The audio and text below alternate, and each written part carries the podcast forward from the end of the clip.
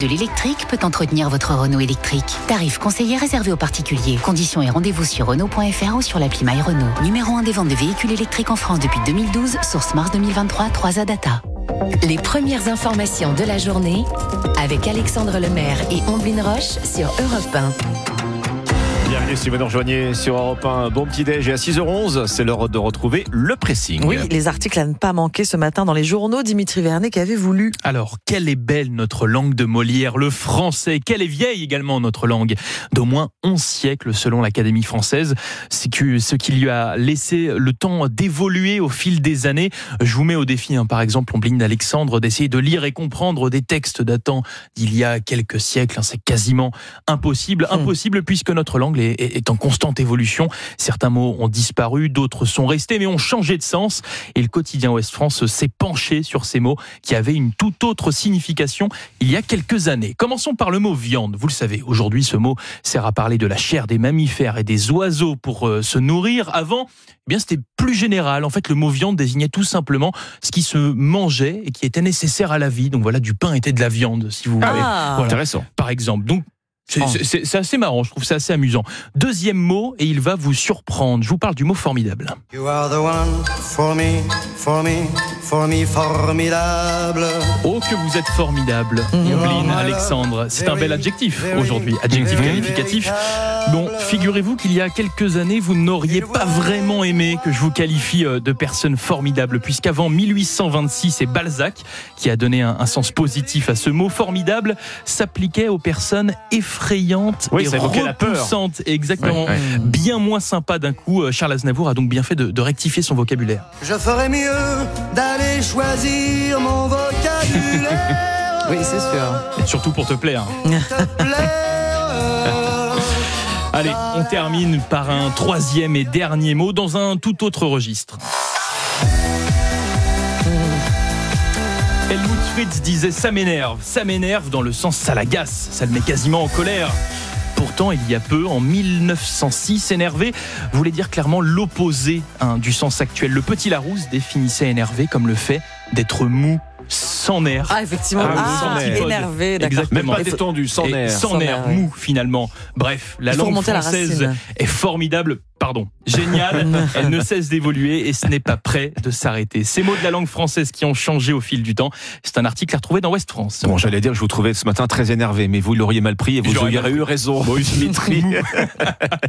Merci Dimitri Vernet. Votre sélection ce matin, Ombline On a déjà eu l'occasion d'évoquer les tribute bands. Ce sont euh, ceux qui reprennent le répertoire de certains des plus grands groupes, Queen, Led Zeppelin, les Pink Floyd, des classiques rock qui se prêtent très bien à l'exercice. Et le magazine Rolling Stone est parti à la rencontre des bootleg Beatles.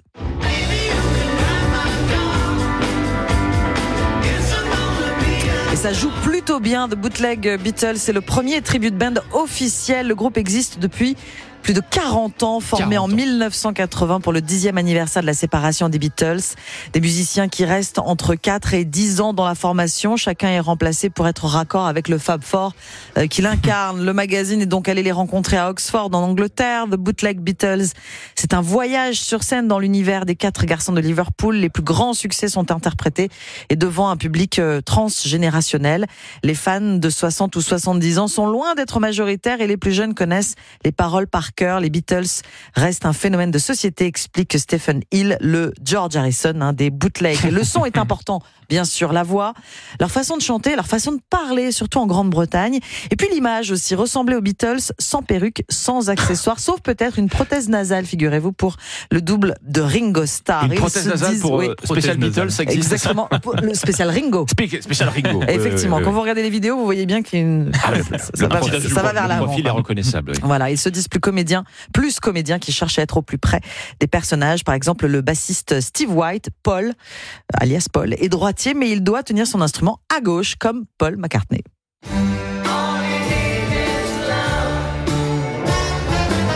The Bootleg Beatles dans Rolling Stone, le magazine qui, euh, par ailleurs, et ça c'est la page avant, et je voulais aussi en dire un mot, consacre une double page à la presse musicale aujourd'hui en danger à cause d'une situation économique fortement dégradée. Les numéros appartiennent souvent à des indépendants et non à des grands groupes aux reins solides.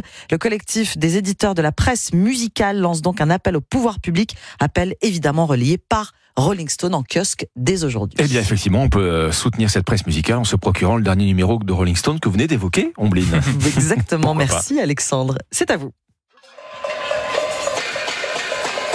Est-ce que vous avez remarqué? vous avez remarqué, Remarqué ça fait à peu près deux semaines maintenant qu'on n'entend plus ce bruit, vrai, que les vrai. casseroles se sont tues, celles qui permettaient de, de manifester son opposition à, à la réforme des retraites. Elles intéressent pourtant euh, ces casseroles au-delà de nos frontières, puisqu'elles font maintenant la une du prestigieux New York Times aux. États-Unis. Ah. Ce qui n'a pas échappé au journal euh, L'Opinion euh, ce matin. Voilà donc, vu de l'autre côté de l'Atlantique, une autre expression, expression de la French Touch. Et oui, oui, oui, en France, il arrive tape sur des casseroles en signe de protestation. Alors le New York Times, par la plume de son correspondant à Paris, parle de ces accessoires de cuisine qui harcèlent Emmanuel Macron. Il n'en faut pas plus au quotidien américain pour vérifier deux clichés habituels qui courent sur nous, à savoir qu'en France, on fait des manifs et on fait la Oui. cuisine. Il était donc vrai. évidemment logique de manifester contre les retraites avec un tel attirail dans un pays, écrit le New York Times, qui ne manque pas d'ustensiles de cuisine. Alors l'opinion relève aussi que nos confrères américains dépassent quand même le stade de la blague. La réalité, c'est quoi? Ben, C'est un conflit social qui s'est durci, Mhm. qui s'est accompagné d'actes de vandalisme Mhm. et qui intervient quatre ans seulement après la crise des Gilets jaunes. Bah tiens, si l'on en croit d'ailleurs ce regard porté sur nous euh, outre-Atlantique, c'est arrivé des casserolades, alors en français dans le texte, hein, dans le New Des York Times. casserolades. Cas- Casserolades. Casserolades. C'est- bien plus chic. c'est très chic. C'est arrivé des casserolades dans les manifs. Figurez-vous qu'elles seraient l'héritage d'une vieille tradition française née au Moyen Âge et qui s'appelait le charivari. À l'époque, le charivari, c'était quoi? Bah, Dans les villages, c'est comme ça qu'on protestait, par exemple, contre des remariages. C'était très mal vu Oui. de se remarier. Alors on criait, comme ça, on tapait dans la Tapait. rue sur des gamelles. Et oui, déjà à l'époque, sur des instruments de cuisine. On verra donc, euh, conclut l'opinion, si le 6 juin prochain, n'oubliez pas que c'est la prochaine journée euh, d'action contre la réforme des retraites, si le 6 juin revient le son des casseroles.